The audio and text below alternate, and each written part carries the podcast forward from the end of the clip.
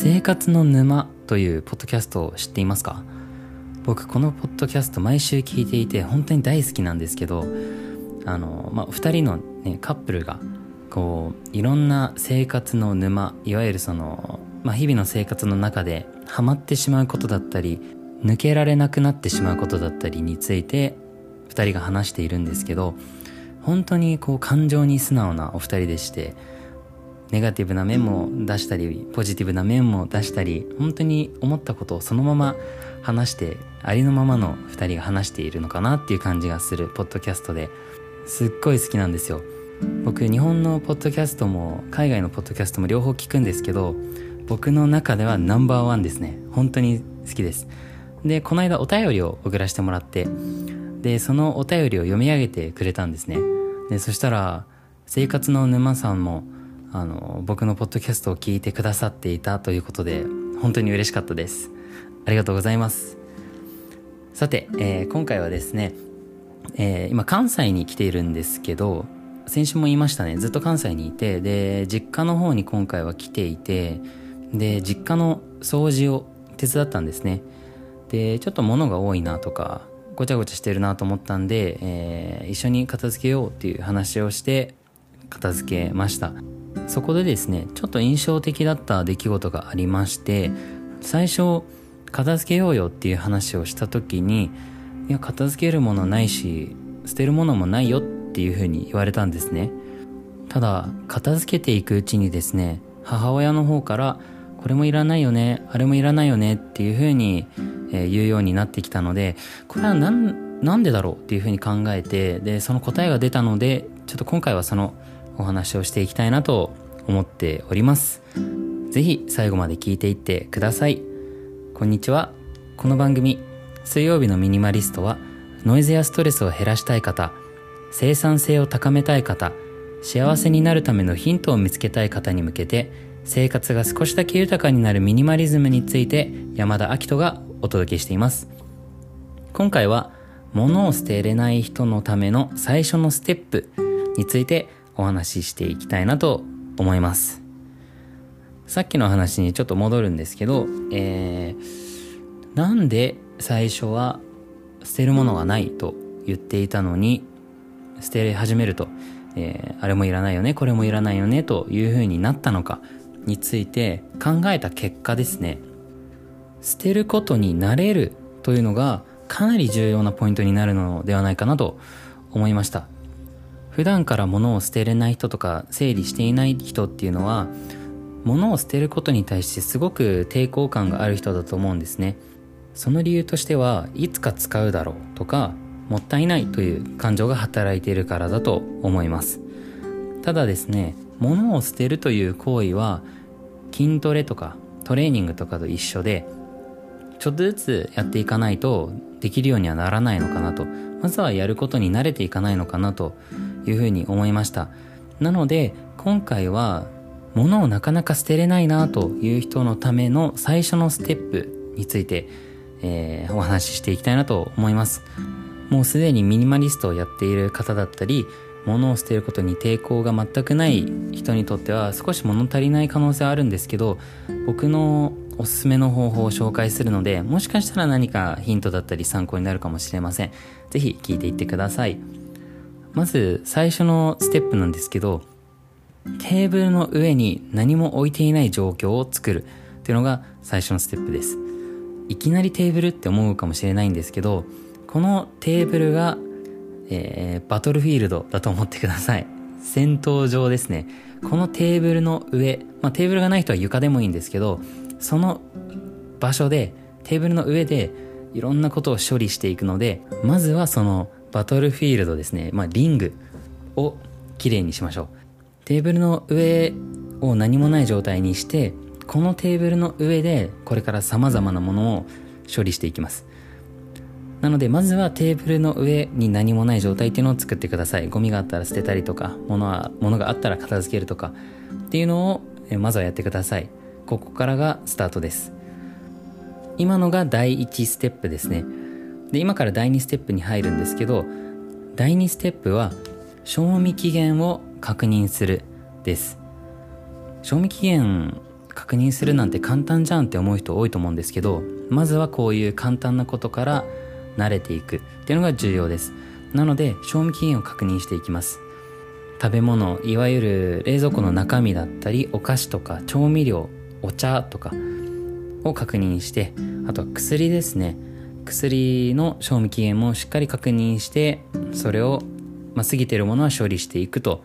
で先ほどテーブルの上を何もない状態にするっていうふうにお伝えさせていただいたんですけど、えー、一番いい方法はそのテーブルの上に全部出しちゃうっていうことですね。冷蔵庫の中に入ってるまま一個一個確認するとどれを確認したかわからなくなってしまったりするんで一回もう全部出しちゃってください。で出して確認して賞味期限が切れてるものは捨ててで切れてないものは冷蔵庫に戻すと。でこれは冷蔵庫だけじゃなくてその引き出しとかに入ってるお茶のパックとか薬とかも同じように全部テーブルの上に出して1個ずつ戻していってください。意外とこれやってみると奥の方とかに調味料が眠ってたりするんであの結構おすすめです。今回実家帰ってきておばあちゃんもいるんですけどあの、まあ、結構大きい冷蔵庫があってで中身パンパンなんですね。たっぷり食材入ってるんですけど今日朝言われたのがなんか食べたいもんあったら好きなもの買っておいでって冷蔵庫の中何もないからって言われたんですけどめっちゃ入ってるじゃんって思って。なので意外と皆さん冷蔵庫の中食材ないなって思ってても結構食材入ってたりするんで一回整理しちゃうのはありかなと思っています。冷凍庫の中も忘れないようにやってみてください。そして3つ目のステップが紙類を整理するですね。意外と紙類ってかさばったりとか眠ってたり奥の方で眠ってたりとかするんで紙類を整理するのも結構おすすめです。紙類っていうのは、まあ、書類だったりクーポンだったり手紙はがき封筒レシートですね。書類って意外とこう、まあ、4枚同時に来てで重要なのって1枚だけだったりするんですよ。例えばまあパスワードと、えー、ログイン ID が書いてあるものだったらそのページだけを残すとか、まあ、説明とかも書いてあるページが送られてきたりするんですけどそういうのはネットとかにも載ってるんで大事なものだけ残して他は捨てちゃってもいいのかなというふうに思っています。ただ捨てるのがやっぱちょっと不安だなっていう方は全然置いといても大丈夫です。まずは最初のステップとして捨てることになれるっていうのが今回の目的なので、えー、不安だなという方は全然置いといて本当にいらないものだけ、えー、一つでもいいので捨ててみてください。あとはクーポンもですね意外と期限が切れてたりするんでその期限もあのー、まあ、チェックして切れてたら捨てると。おすすめはクーポンすら持たないのがベストだなとは個人的には思うんですけど、まあ、先ほど言ったようにあの、まあ、最初のステップとして捨てることになれるっていうのがベストなので、えーまあ、期限を切れてるクーポンは本当にいらないものだと思うのでまずはそこから捨ててみてください。今夏なんで夏の大セールみたいなクーポンとか届く方も多いと思うんですけどそれはまあ一応置いといて夏になったら夏じゃないですね、えー、秋になったら絶対捨てるようにしてみてください。で次のステップですね。次が1234つ目。5つ目。5つ目のステップですね。は、えー、服です、まあ、結構服を捨てるのってハードルが高いんですけど本当にいらない服を捨てるようにしてみてください。で本当にいらない服ってどういう服なのかっていうと破れてる服です。破れ、まあ、パンツとか靴下とか破れてたらもうそれは捨てちゃってください。であとはヨレヨレでもう着ないなっていうものとかも捨ててみてください。でちょっとまだ服を捨てるのには抵抗あるなとかっていう人は1枚だけでもいいのでゴミ箱に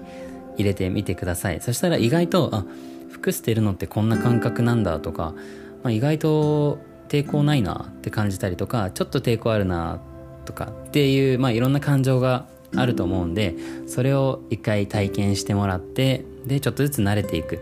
っていうのがおすすめです。で次が、えー、6個目のステップなんですけどカバンの中を、えー、全部テーブルの上にバーって出してみるとゴミが出てきたりとかいらないレシートが出てきたりとか女性の方だったらもしかしたらヘアピンとか輪ゴムとかが出てくるかもしれないんですけどそういうのもあの全部テーブルの上にバーって出してでカバンの中のゴミも捨てていってください。そうすると普段から使っているカバンというものの中身がすっきりするということになるんで普段の生活も少しすっきりすることが実感できるかなというふうに思っています。でそれを実感すると他のものにも当てはめてみようってなってでちょっと、まあ、洗面台きれいにしてみようとかあの鏡開けたところの中とかですね。そういうのもきれいにしてみようかなとか、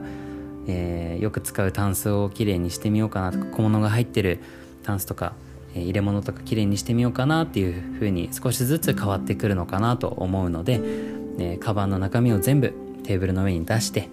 で整理してみてください。で最後にですね7つ目なんですけど、えー、結構意外とできてない人がいるのかなという印象なんですけど、えー、掃除機の中身を確認してみてください。意外と、まあ、僕も昔そうだったんですけど掃除機かけた後って、まあ、まだゴミ入るから次回吸った後の中身捨てようかなというふうになってしまうんですけどこれ意外ともうパンパンになるまで捨てなくなっちゃうんですね。で、えー、そういう癖がついてしまうといろんなことに当てはめちゃうというか、まあ、一つ甘えがあると他にも甘えが出てきちゃうのかなというふうに思っているんで、まあ、甘えはいいんですけどね甘えというかごめんなさい、えーと、気の緩みというか、まあ、その癖がついてしまうので置いといて捨てないっていう癖がついてしまうのであの掃除機かけた後は毎回捨てる癖をつけてしまいましょう。そうすると自然と他のことにも、えーまあ、今回、まあ、毎回ちゃんと捨てようとか後で捨てようっていう癖がなくなってくるので掃除機の中身もぜひ、えー、掃除機した後は捨てるようにしたりあの、まあ、前回掃除機して捨ててないなって人はこのポッドキャストを聞きながらでもいいので捨ててみてください。いかがだったでしょうか？ただこれあの意識しすぎて逆にストレスになってしまう可能性もあるので本当にこれからこの最初のステップの段階ですっていう人だったり本当にこれから始めますっていう人はちょっとずつでもいいので慣れる練習っていうのが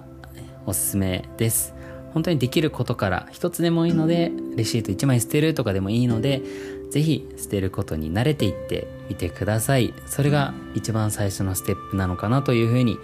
思っています。何か一つでも参考になっていたら嬉しいです。でも少し思うのがこれを聞いている方っていうのはミニマリストっていうものに興味がある方が多いと思うのでそういう方って一つ始めてしまうと本当に集中してやり遂げるっていう方が多いのかなというふうに思っています。まあ、例えば僕ですとちょっとだけここ片付けようかなって思ったらもう全部片付けるまで気が済まないみたいなあの性格なのできっとこれを聞いてる皆さんも、まあ、ちょっと始めたら